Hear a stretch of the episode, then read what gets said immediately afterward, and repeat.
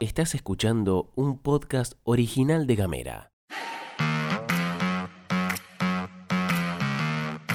Hoy es jueves 15 de septiembre y tenemos varias cosas para contarte. Hay un nuevo detenido y se confirma la planificación del ataque a CFK. Denuncian a funcionaria del Ministerio de Trabajo por omisión en caso de violencia de género. La inflación de agosto se fue por las nubes. Bienvenidas, bienvenidos y bienvenides a la pastilla de Gamera. Información Editorial. y buena onda. Las noticias en 10 minutos o menos. La pastilla de Gamera. Gastón Lodos. Flor Vaso. ¿Y vos?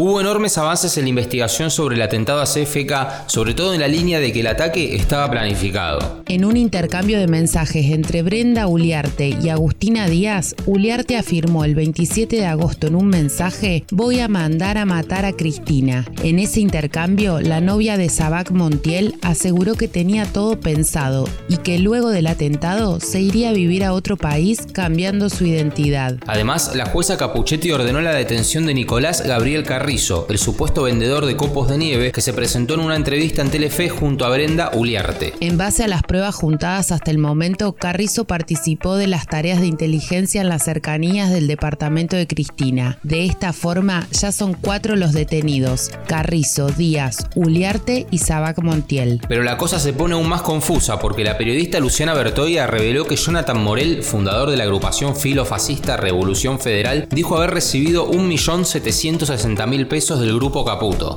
Pero sobre esto te vamos a contar al final de la pastilla. Estate atento.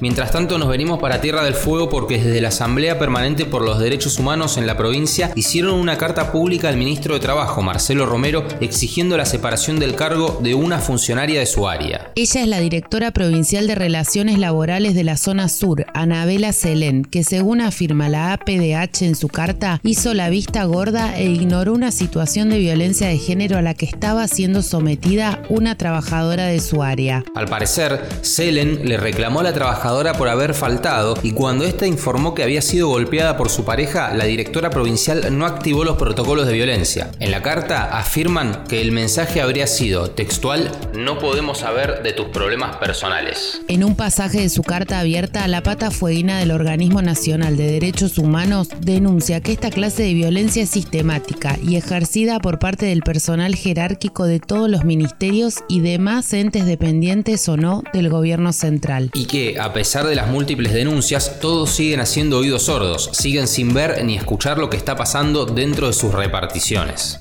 Le damos breve continuidad al desarrollo de la convencional constituyente en Ushuaia, porque hoy empieza a discutirse en la comisión temática algunos puntos clave de la Carta Orgánica que van a traer cola. Desde las 13 horas en el Centro Cultural Actuar entrarán en debate las competencias del Consejo Deliberante y del Ejecutivo. Entre las propuestas que se conocen está la creación de la figura y cargo de viceintendencia y el aumento en la cantidad de concejales. Sobre esto trascendió por ahí que se buscará llevar la cantidad de bancas a 10 u 11, números que estaría presentando el oficialismo.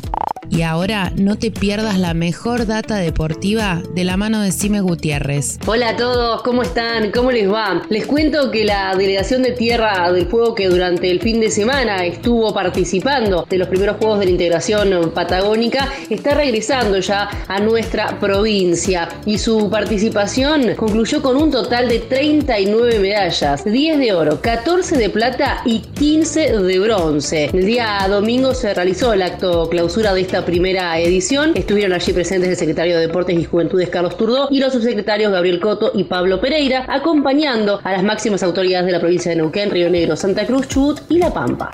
Se conoció finalmente el índice de precios al consumidor, la inflación, medida por el INDEC, y en el mes de agosto, el mes pasado, fue del 7%. En comparación con el mes anterior, el de julio, bajó 0,4%. La mala es que se acumula un alza de 56,4% en los primeros 8 meses del año. Según indicaron desde el organismo, la mayor incidencia en todas las regiones la aportó el incremento de alimentos y bebidas no alcohólicas, con el 7,1%. El rubro que mayor aumento tuvo el mes pasado fue el de prendas de vestir y calzado, que subió un 9,9%.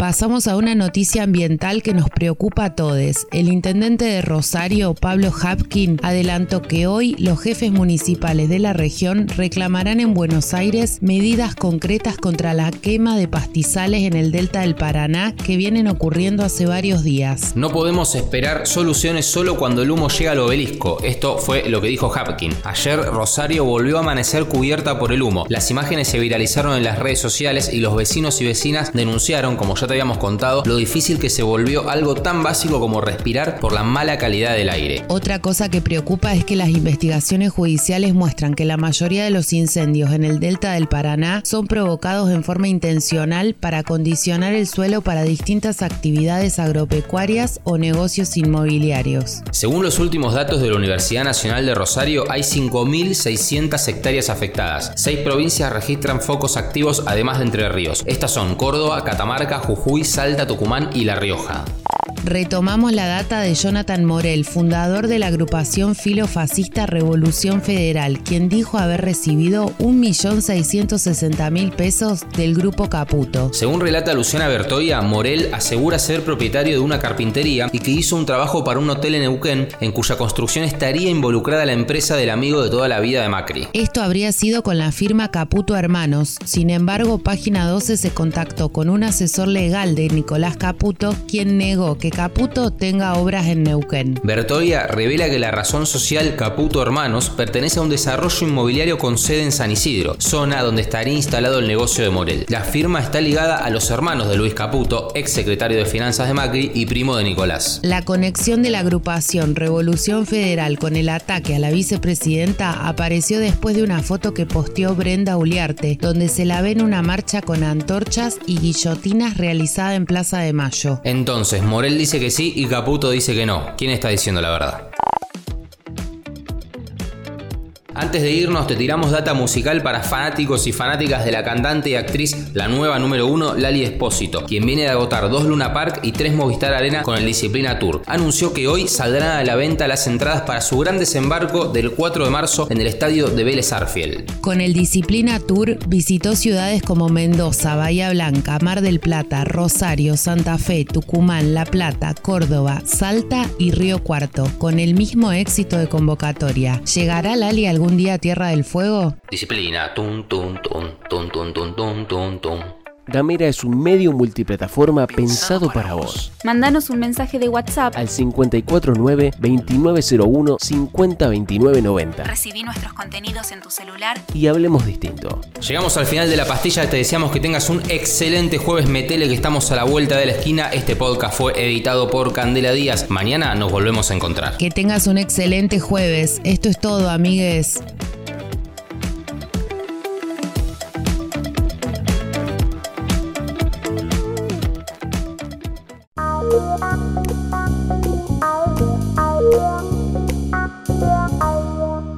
Estás escuchando un podcast original de Gamera.